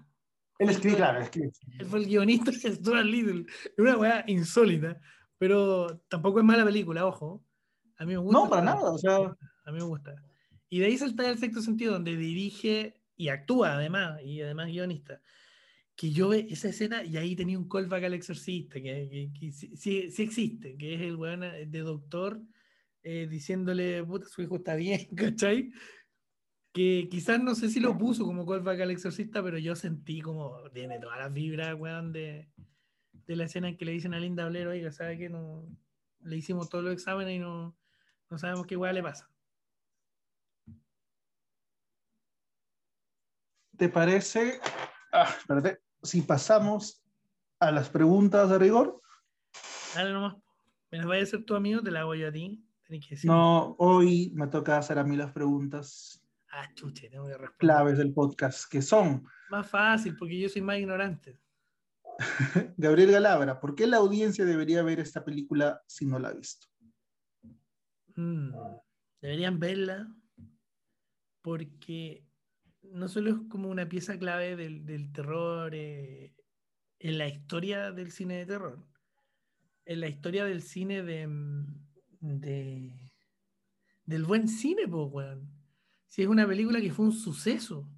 Yo esta weá la fui a arrendar en bicicleta, weón, a un, a un videoclub. Recorrí como 5 kilómetros, 10 kilómetros en bicicleta para ir a arrendarla a un videoclub. Y llegué sin la película a mi casa y llegué con el proyecto de la bruja de Blair, weón. Me querían matar. Me querían matar. Así como, weón, no, ¿por qué trajiste esta vez? Si todos queremos ver sexto sentido, la puta película que hay que ver ahora en mi casa. Em, deberían verla por ese pobre Gabriel que recorrió medio Santiago en bicicleta para ir a arrendar sexto sentido y estaba, bueno, agotada en todos los videoclubs y que, bueno, más tarde ese mismo día tuve suerte y la encontré en otro videoclub donde obviamente arrendamos una copia pirata para ver en la casa y, y ese hype, weón, eh, no, no sé cómo querés transmitírselo a la gente que está escuchando el podcast, pero puta, todos querían ver esta película en su momento. Todos la querían ver y todos la encontraron satisfactoria en su momento. No hay nadie que te diga, sabéis que no, más o menos. No, todos los que la vieron, le pusieron atención, la encontraron buena. Así que, bueno, si eso no es un buen punto de partida para que todos debieran verla, no se me ocurre otro. Quería agregar ahí eh, que creo que es necesario verla en una época en la que el terror, a pesar de todas las joyas que nos ha dado últimamente, gracias básicamente o en su mayoría a ciertos estudios bastante independientes, que ya, bueno, no sé qué tan independientes son a estas alturas, ¿no? Creo que ya están bastante No, ya bien no. posicionados. Pero que o sea, nos recuerda que el terror es un género que cuando está bien hecho va más allá de asustar Sí, y que nos hace pensar en cosas tan humanas y tan internas y tan hermosas, porque al final la idea sobre la muerte y todo lo que trae eso es, cuando se encuentra de la forma correcta, es una conversación muy bonita. De la forma correcta y con la gente correcta es una conversación muy bonita. Yo siento que si ves sexo sentido con la compañía correcta, puedes luego sumergirte a una conversación demasiado íntima, demasiado personal, pero demasiado satisfactoria. Así que qué, vean. qué wea más linda ver una película y conversar de la película con alguien después, weón. Qué wea más Sí. humana. Creo que va- va- he tenido, sobre, bueno, en la época sobre todo pre-COVID, ¿no? Grandes charlas sobre cine, caminando, saliendo del cine, y que incluso han sido mejores que la película en sí. Porque hablar sobre películas malas, hablar sobre películas malas también es muy divertido. Mil veces, pregúntale al doctor Malo cómo fue cuando salimos de ver El Depredador. Que fue cortito, mira, estábamos viendo El Depredador y vamos, ¡pum! Cortina de crédito. Y estábamos Chazam, Doctor Malo, qué sé yo, todos los buenos que nos encontrábamos o íbamos juntos a esa película.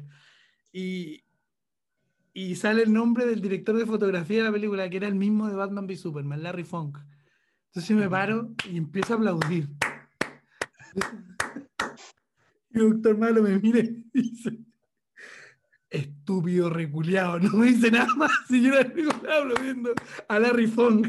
Y Doctor Malo fue el único que entendió porque yo lo estaba aplaudiendo. Incluso en esa película, que tampoco es tan mala, pero bueno, no nos dejó nada, cresta. Hasta el día de hoy no acordamos de esa weá, weón. Las películas malas nos dan momentos muy, muy bonitos. Así que. Vean películas malas también, sí. sí o sea, la única forma de valorar grandes películas como Sexto Sentido es viendo todas las otras malas que han intentado ser lo mismo. Uh, es un buen statement. Eh, esta, esa es la, la, frase tío Ben de esta semana. Ay, qué bueno que no hablamos. Gabriel Galabra. ¿Qué la vuelve? ¿Qué vuelve a sexto sentido un clásico y no una más de las de su serie?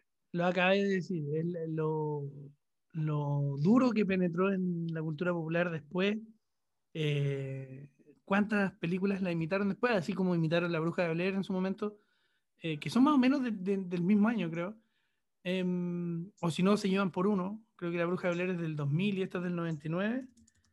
Eh, es por la hondura que tuvo en la, cultura popular la película. O sea, eh, es un clásico por puta, lo bien que maneja el, lo difícil que es el arte del plot twist, que no todas las películas lo manejan bien. Em, sí, es del 99 La Bruja de Blair, compitieron. De hecho, por eso, bueno, yo en el videoclub elegí La Bruja de Blair y, cuando me dijeron que no estaba en sexto sentido. Y bueno, te digo, por lo... 99 fue un gran año para el cine. Hermoso, weón. Y para mí también, weón. Tenía 11 años, weón. Lleno de ilusiones, weón. Andaba en bicicleta sin casco, weón. Era, era otro mundo en el que me encantaría volver. Bueno, pero eso, por lo hondo que, que caló en, en, la cultura pop. Cuando ustedes vean eh, capítulos de Los Simpsons o, o, películas incluso que quieren replicar como el, el arte de, de, esconderte toda la película, un, un, giro argumental tan grande como, como el que oculta esta película, puta, tenéis que recurrir al sexto sentido, sí o sí. tienen que verla, weón. Si no la han visto, puta, tienen que verla, weón. O sea, yo no me explico. Y si la vieron y están escuchando este podcast, ah, estamos viejos. Y estamos tan viejos que le dimos una vuelta a la película y estamos hablando de otros temas a raíz de la película. Ahora somos Bruce Willis. Ya no somos cool. Ahora somos Bruce Willis en la película. Y para la próxima vicio, para el próximo visionario vamos a ser la mamá. Probablemente. Probablemente, pues, cuando ya tengamos hijos que es algo que también me, me, me, tocó mucho, ¿no? Como lo que te puede asustar en la película cuando eres chico es ver fantasmas y luego es que te encierran a tu hijo en un armario y lo hagan sufrir de esa forma. Oh, no, esta pasada me, me, dolió más, porque como dije en el otro podcast también, tengo ya un, un niño más cercano en mi vida, ¿no? Pero no quiero, no, sí, para seguir avanzando y no, no retroceder emocionalmente. No, pues quédate, güey, sea lo mismo, a menos que te tengáis que ir, yo no estoy apurado. Pero, pero weón, dijiste una, una idea hermosa, weón, que es que lo que te dolió ahora es el, punto de vista de Tony Colette en, cuando encierran a, a Cole en el armario, eh, más allá de que a uno le duele siempre que lo hayan encerrado a él y que más encima era el único fantasma belicoso de toda la película. Era o sea, yo no sé qué le hicieron a ese weón. Ah, otra weá, fíjense en el simbolismo del color rojo en la película. Que, el globo, el chaleco, eh, la, la, la, carpa que tiene este weón para protegerse. Hay un, hay un rollo con el color rojo que eh, es bueno que descubran viendo la película también. Gabriel Albaraña, ¿cuál es la motivación de Shyamalan, director y guionista de esta película, para contar esta historia? Uh, hoy día si tú me preguntas en esos años, yo creo que el weón quería hacer eh, se, puso entre ceja y ceja ser un clásico. Eh, más allá de, de, cómo le resultara o no, es como, como, como de estos mantras que uno se repite, como, bueno, estoy filmando una guata de raja, bueno, estoy haciendo una guata de raja, bueno, y, y, está claro, y, y, me gusta porque es parte de, de, la cultura hollywoodense, norteamericana también, de esta weá que estamos haciendo es la mejor weá de todas. Eh, en la época en que esa weá no, no, lo decían los críticos, como que lo pensaban los cineastas, ¿cachai?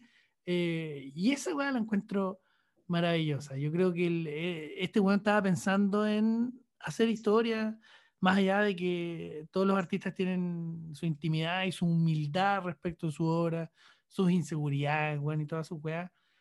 Eh, yo creo que Chamalán tenía clarísimo, clarísimo, clarísimo lo que estaba haciendo. Y se nota en la película, además, pues, si, si no, no, no es fácil dividir una película, no las conté, las quería contar. Deben ser 36, 40 y tantas unidades con el fundido que, están armadas. Y vamos filmando esta y vamos a la otra y cómo quedó esta y así. Fundido a negro, fundido a negro, fundido a negro. Y son, weón, eh, de verdad son... Creo que la película dura eh, una hora 37, una hora 47 puede ser. Un poco más, un poco menos. Sí, 107 minutos es el, el runtime original, que incluye los créditos siempre. Pero pero bueno, sí, una hora 17. No, perdone, una hora 47. Eh, pero se pasa volando porque este Juan tenía clarísimo lo que, lo, que estaba haciendo. Estaba clarísimo la historia que estaba contando, weón. Clarísimo. Clarísimo. Estaba hablando sobre uno, escuchar a los niños en situaciones de, de, de, soledad, no solo abuso, que, que, en el fondo a mí me hizo reflexionar sobre los propios abusos que he sufrido yo, sino que, sino que también eh, tiene que ver con, con, con lo que decís tú al comienzo, como escuchar a los niños en todo contexto, también con, y, y, tú decías, yo me asusté ahora como Tony Colette cuando, cuando meten al niño al armario, eh, y antes uno se asustaba con Cole, yo en esta vuelta, weón, encontré que Bruce Willis hasta tiene las mismas entradas que yo en la pelada, weón. me empecé a preocupar si no me despedí bien, si estoy trabajando mucho, weón. Así que, nada, weón. Eh, esa fue mi, mi experiencia, ese fue mi personaje en esta vuelta de la película. Eh, ¿Vos te ¿En serio, güey? Si le dije a la Vale, oye, ¿te oíste, güey? Tiene el pelo como yo, le dije. Yo lo, lo valoro porque, puta, Bruce, Willis es el, el, pelado que yo quiero ser en algún momento. Yo me he rapado un par de veces, bueno, en pandemia, digamos, por pura locura slash flojera. Y la meta era Bruce Willis. Yo creo que es lo más... es lo más fácil. Lo más, Conseguir la pelada es lo fácil. del cuello para abajo ya se complica, pero... esa pregunta que yo creo que es bastante interesante. ¿Qué películas modernas influenció y dónde se aprecia esa influencia? No he visto tanto eh, como para decir, oye, este, este le quiere copiar a Chamalán, ni mucho menos. Pero eh, por, por, un asunto de atmósfera, que es algo que no destacamos tanto en el podcast, porque nosotros eh, pretendemos irnos a la profunda, como para, para mirar aspectos técnicos, hay, hay mucho podcast. Pero me, yo siento que Ari Aster puede ser que en términos como de atmósfera tenga cosas de el buen chamalán en el sexto sentido. Eh, y además siento que hay como una pseudo tradición televisiva, weón, que es como un lenguaje de fondo cinematográfico, que, que esta película como que, que, le traspasó a las buenas series modernas, ¿cachai? Eh, como esta construcción episódica, los eh, cierres de acto, ¿cachai? Siento que, que es un director influyente en esos términos. Como en, eh, siento que hay una generación de weones que hoy día está dirigiendo weas que, que, que creció viendo esta wea como un clásico, ¿cachai? Eh, y esa gente está más en la tele que en el cine. No sé si a ti te pasa. Eh, sí, creo que Ari Aster puede tener cosas al menos en términos de atmósfera, pero. y en alguna película específica, en Hereditaria específicamente, porque en, em, en la otra, ¿cómo se llama la otra weón? Que es la que me hace cagar. Midsommar. Eh, en Midsommar no, pues. En Midsommar es cruda, cruda, cruda. Eh, en Hereditaria hay más atmósfera. Bueno, no, Midsommar es atmósfera, pero es, tiene otra paleta de colores, tiene otra, otra foto, qué sé yo, tiene otra intención. Pero yo lo veo más por ahí, fíjate, como, como por esa vuelta. No sé si tú estás de acuerdo o podés identificar un director que diga ahí, puta, ¿sabes qué? Este weón le está comiendo toda chamalán. No pienso en alguna película en particular, pero sí siento que esta idea de la mayor influencia o lo que, mayor, lo que más nos dejó sexto sentido fue esta idea de intentar replicar la sorpresa, intentar replicar el, el, darle una segunda o tercera vida, digamos, al, al, plot twist o al final sorpresivo, ¿no? Siendo que sexto sentido, incluso dentro de la carrera del mismo Shyamalan, hubo esta búsqueda de replicar el final sorpresa. Lo comentaba también con mi, con mi novia, con Sol hay, una película en particular, luego de Sexto Sentido, que su campaña de marketing fue abiertamente no le cuentes a nadie el final porque es tan sorpresivo como tal. Recuerdo claramente los pósters en el periódico, recuerdo claramente que algún familiar fue ver. No recuerdo el nombre. Eso, eso es lo que quiero tal vez dejarle tarea a los amigos oyentes una película que se promocionaba abiertamente como un final plot twist, como el mejor, un final súper sorpresivo. Y algo, algo, que tenía que ver con. No era de terror necesariamente, era más un thriller, no me equivoco. Memento, ¿no? ¿La de Nolan? No, no, no era Memento, no era Memento, no era Memento. Me acordaría de Memento. Es, más, como le decía, solo es una película de la que la gente, por, la, por el nombre, porque me sonaría mucho más, la gente no habla de esa película. O sea, más fue la campaña que, la, que los logros mismos de la película.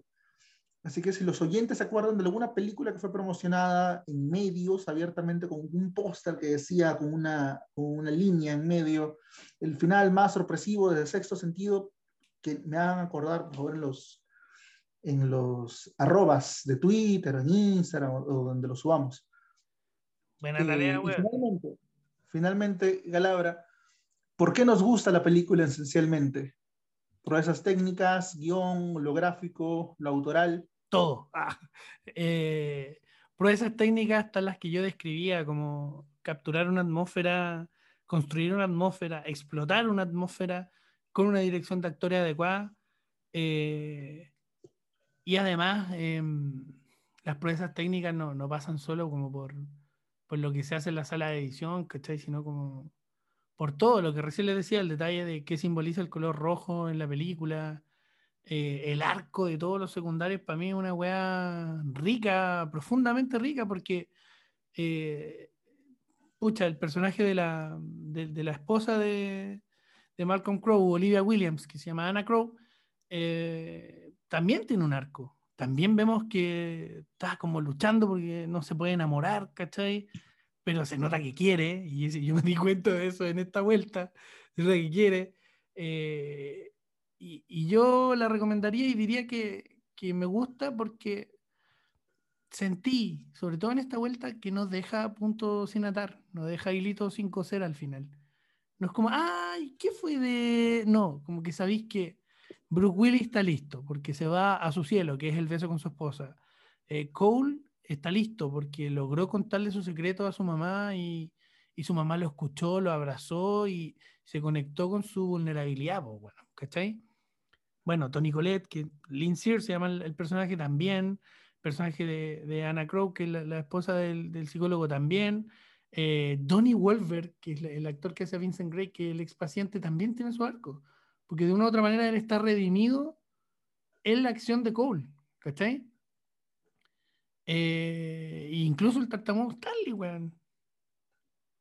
Sí, sí, weón, y siento que hasta el, el secundario más desgraciado de todo, que es el, el, Tommy, creo que se llama el cabro chico. Eh, hasta él incluso tiene un arco satisfactorio para uno, que es que al final era un pésimo actor y era un weón que se creía a la raja nomás.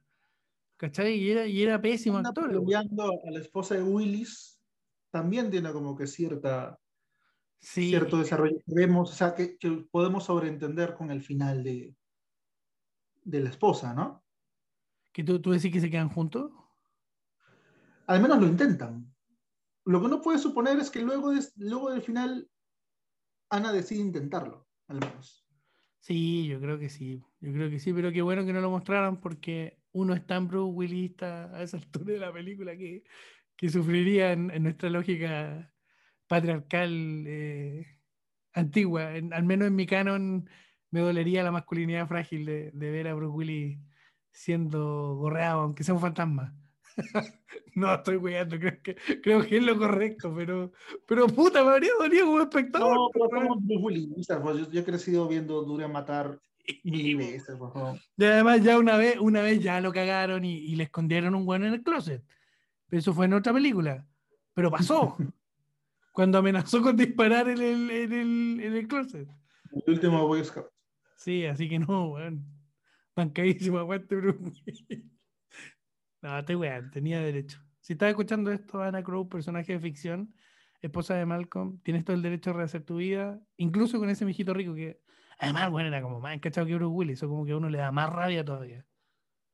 Sí, en general, o sea, ¿qué pasa también en el último Boy Scout, ¿no? Tú dices, ¿con quién le sacas la vuelta a Bruce Willis con alguien que no es ni diez veces eh, tan... O sea, es que el atractivo de Willis es bastante curioso, pues, ¿no? Porque no es el galán típico hollywoodense, menos, menos ahora, menos bajo los estándares actuales, que son los galanes de series o, o, de novelas o de películas tienen un canon de belleza muy, muy específico, ¿no? Bruce Willis estaba muy, muy fuera de eso, pero igual funcionó con todo y sus entradas, así que Gabriel, no, no te desanimes con, ser el futuro. ¿Cómo avanza? ¿Cómo avanza, weón? Uy, más profundo que, la subida del dólar, viejo, que la inflación. Así van mi entrada, weón.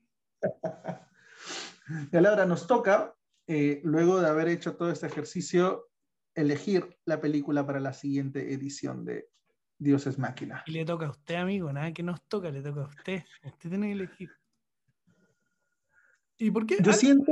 ¿Abrimos la lista para la gente? ¿Le contamos la lista que están esas películas? Sí, creo que sería justo también eh, que la tercera o que la cuarta, la quinta oportunidad sea el público el que elija, ¿no? Luego de que completamos un ciclo de tú y yo, tú y yo, que el público elija una película para la siguiente. La quinta, que la quinta la elija el público. Para la quinta la va a elegir el público. Estaba pensando que era, sentía que era muy obvio elegir señales para continuar porque siento que sería una conversación muy similar, siento que necesitamos un poco más de tiempo para volver a observar a Shyamalan con otra perspectiva. que Shyamalan vuelve en el 10. Sí, que, que, hay que tomarnos un tiempo para poder tener una conversación tal vez igual de interesante, pero ya con, con otro, con otro contexto, con otro tiempo. Pensaba también, por lo mismo, inteligencia artificial, pero creo que el Halley J. Osman necesita también un poco más de tiempo para seguir reposando tanto, se, excedió en el reposo, debo decirlo últimamente. Estaba pensando en irnos a un extremo tal vez un poco arriesgado y elegir 2001, pero siento que tenemos que todavía que conversar un poco más para ir a, un, a, ese tipo de conversación.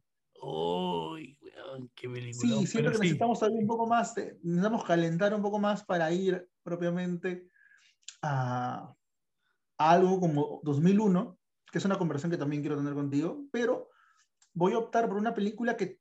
Está me, dejaste, me dijiste pura weá que, que yo te, te, estoy diciendo que sí con la mente. Sí, dale, dale. esta película no es, no es la mejor del director, pero está en la lista, yo la puse si no me equivoco, porque encuentro que tiene una conversación que fue muy, que fue vista muy por encima durante su estreno y que tal vez nos puede también vincular un poco con, con temas de la infancia y paternidad y todo esto, que es La Guerra de los Mundos de Steven Spielberg. La puta madre. Siento que es una película que fue vista muy por encima, que fue muy odiada por, por un final muy mal entendido y que visualmente me, me encanta. Que tengo un recuerdo muy bonito de la vez que la vi y que, pucha, cinematográficamente es Spielberg hablando de aliens, de extraterrestres, que es probablemente uno de los... No es la mejor película en la que Spielberg toca el tema, pero siento que es una película que necesita conversación. Así que, ¿qué te parece? Me parece que es una película sobre la pandemia. Me parece que es una película sobre el mundo 90, 2000, 2010, o sobre una reflexión sobre un Estados Unidos que se cae, eh, ante una emergencia, me parece una gran película que yo tengo la suerte de revisitar todos los años al menos una vez. La vi hace poquito con la excusa de que estaba en 4K, pero será un placer volver a verla. Eh, ya pensando en compartir con nuestros amigos del podcast. Así que feliz, gran elección, Lucho. Y el debut de Spielberg en nuestro podcast es con La Guerra de los Mundos. Mira tú. Es una elección un poco usual, porque siento que con Spielberg hay un montón de, de conversaciones que se pueden tener, pero siento que es necesaria. Siento que hablar ahorita de E.T., que hablar de Tiburón, incluso de encuentros cercanos, es una conversión muy bonita, pero que podríamos todavía postergar un poco más. Y de la guerra de los mundos no se habla lo suficiente. Nuestro corazón snyderista, viejo. ¿Para qué vamos a, hablar de tiburón si ya hay 100 podcasts de tiburón? La guerra de los mundos debe ser de... Y además va a haber mucha riqueza en, esa conversación porque estamos viejos, pues. Bueno, ahora vamos a ser Tom Cruise en esa película, no vamos a ser los hijos de Así que acepto, acepto tu propuesta, weón. Acepto tu propuesta. Así que atentos a. Vayan viendo La Guerra de los Mundos. Está en streaming, si no me equivoco. Está en, está en Amazon. Yo la vi en Amazon en 4K hace poquito. Sí, está en Prime Video, así que por favor aprovechen para verla. Véanla por otros medios que no podemos recomendar abiertamente. Pero véanla para poder llegar ¿Cómo que no? voy a recomendar abiertamente. Huevana 2. Yo puedo desde Chile. Ah, estaba pensando en los futuros sponsors, pues cuando Andes Films venga a oficiarme. Pero en todo caso hay que aprovechar para recomendar la ilegalidad antes de que llegue toda la Sí, antes, antes, antes, sí. Vaya a su torrent favorito, bájela en la mayor resolución posible y acompáñenos, porque va a ser una linda conversación. Hablar de Spielberg desde la Guerra de los Mundos me parece, me parece choro. Más que hablarlo, porque está Jurassic Park en la lista también. Sí, también está en la lista, pero dije, mm, ya, vamos a ir por algo no tan conversado. Eso. Eso me gustó, me gustó el programa, Lucha. Siento que, que está bueno, siento que está bueno. Sí, sexto sentido nos da oportunidad de, de, conversar algo un poco más, más humano, por más que parezca obvio, parezca evidente. Así que te agradezco, Palabra, como siempre, el tiempo para conversar. Y sobre todo a la gente que se va a comer una hora y un poco más escuchándonos hablar de fantasmas y de infancia y de nuestros dolores no solucionados. Cuéntanos también qué, qué, qué, experiencia relacionada con la película tienen, a quién quieren hacer sentir orgullosos ustedes. Así me habría encantado llorar contando todo, todo lo que conté en este capítulo, porque puta que hace bien llorar. No, hace bien, o sea, es, es probablemente una de las actividades que más hago en, en la semana. Y es una conversación también que tengo siempre con, con mi polola slash novia solo. O sea, la importancia de, de llorar, de abiertamente poder vencer esta, de lo que hemos hablado más de lo que quería en este podcast, esta masculinidad frágil que por ser latinoamericanos y por ser hombres de los 80, 90 tenemos tan, tan pegada al cuerpo a pesar de... a mí me habría encantado. Queramos o no queramos.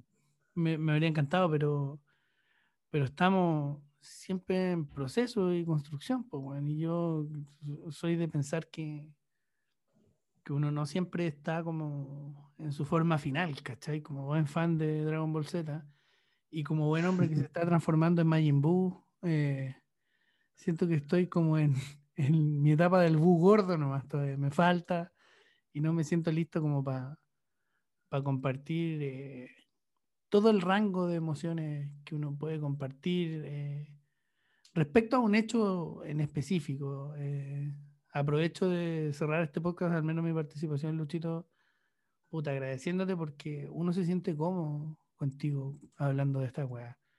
No es fácil, eh, para nosotros que tenemos una amistad tan, tan, tan genuina, tan cercana, tan, tan de enamorarse. La, gente no sabe, pero los hombres nos enamoramos, weón, cuando hacemos un amigo nuevo y queremos hacer todo con este amigo nuevo y queremos hacer un podcast con este amigo nuevo, queremos ver a este amigo nuevo y es como, ah, mierda, es como un Toy Story, weón. Eh, eh, Andy, Andy no, elige juguete, Woody era su mejor amigo y por eso Woody le duele tanto que lo dejen. Em, entonces, eh, es muy cómodo poder hablar de estas weas contigo, llevar las películas para ese lado y no estar deteniéndonos tanto en, en lo que dijo la crítica, sí, la iluminación y la weá, que yo igual lo hago porque igual puta, llevo como 20 años, weón, si es que no más, 30 años consumiendo, weón, cultura pop desde que vi Robocop el 92, weón. Eh, de ahí para adelante, creo que es la primera película que recuerdo que vi, o fantasía Disney, yo no me acuerdo de las dos, pero, pero uno se siente cómodo y puede llevar las películas a estos otros rincones de, de la biografía que a veces duelen. A mí me ha dolido contar lo que conté hoy día. Eh, y, y, no me ha dolido lo suficiente como para sentir que lo puedo sanar. Pero está aquí, está en este podcast. Y si yo, viniera un ex paciente, un ex entrevistado y me disparara hoy día, no es un asunto pendiente. Lo conversé aquí, lo conversé con mi terapeuta, lo conversé con mis papás. No solo eso, los dolores de la muerte de mi abuela, los dolores de la cicatriz que significa para mí eh, haberme transformado en padre de mi padre y, y muchas más cosas. Así que lo resumo porque a mí me gusta el humor y trato de verle el humor a todo. En la historia del sanatorio de San José de Maipo, que es donde todos van a ver fantasmas, puta, yo vi renacer a mi papá. Y, y esta película puso esa conversación en tabla, así que gracias nomás por compartir, Luchito. De verdad, una hueá bacán. Gracias a ti por darme también la oportunidad de volver a ver ciertas películas con una, no quiero decir madurez, porque suena bastante pomposo, pero tal vez con una sensibilidad diferente, ¿no? Con la sensibilidad de tener una figura eh, muy similar a lo que es un hijo, con la sensibilidad de estar en una relación que me permite ser mucho más abierto emocionalmente y mucho más sensible y mucho más humano, y con la sensibilidad de ser una persona que ya ha reconocido en sí un montón de demonios y cosas malas que tuvo que enfrentar para poder abiertamente conversar de ciertos temas, ¿no? Eh, y es bonito poder ver películas siendo abiertamente humano y sin tener que intentar disimular ciertas sensaciones o sin tener que brindar una imagen para la, para la audiencia o para la palestra, ¿no? Ser completamente sincero al hablar de cine creo que es una de las cosas más bonitas que me ha pasado en general. ¿No? Con, ya sea de forma periodística o ya sea como una conversación que tengo luego de ver una película con cualquier persona. Así que, y esta es una manifestación, es, esta es una, estamos congelando en el ámbar esas emociones. Y que, que quede grabado lo que hemos sentido me parece algo muy, muy bonito. Puta, gracias. Durante el tiempo que esté Spotify funcionando, durante el tiempo que esté Anchor funcionando, que la gente pueda encontrar estas conversaciones y sentir que existimos, es la forma más cercana que vamos a tener de quedarnos aquí luego de morir a lo Bruce Willis. La forma más real que tenemos de seguir aquí dando vueltas es este tipo de proyectos. hacer algo. ¿Cómo? Hacer algo, hacer algo, mientras otros no hacen nada y opinan de lo que hacen los demás, pero bueno. Lo que te digo es que después de esta conversación ya me siento mucho mejor. Como dijo la, la fantasma que ayuda a Cool, la niña que ayuda a Cool. A mierda, que ya me siento mucho mejor. Algo salió ahí. Ahorita vamos a cerrar los ojos y vamos a... Te con Excalibur, weón. Esa es la weá de Excalibur, weón, la weá del funeral, weón, de que hay una caja de por medio, un VHS, no sé, esa weá es maestra. Si no han visto la película, corran a verla. Y si la vieron hace más de cinco años, vayan a verla de nuevo. Y si la vieron hace un año, veanla de nuevo.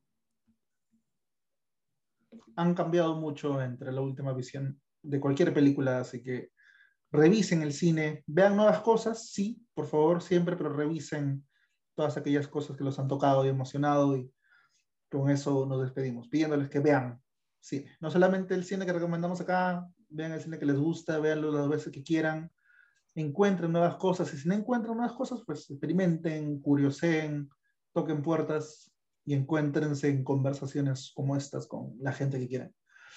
Dicho eso, se despide Luis Santa Cruz y le agradezco nuevamente a Gabriel por esta oportunidad y este ha sido un nuevo episodio de Dios es máquina. Nos vemos. Chao, chao.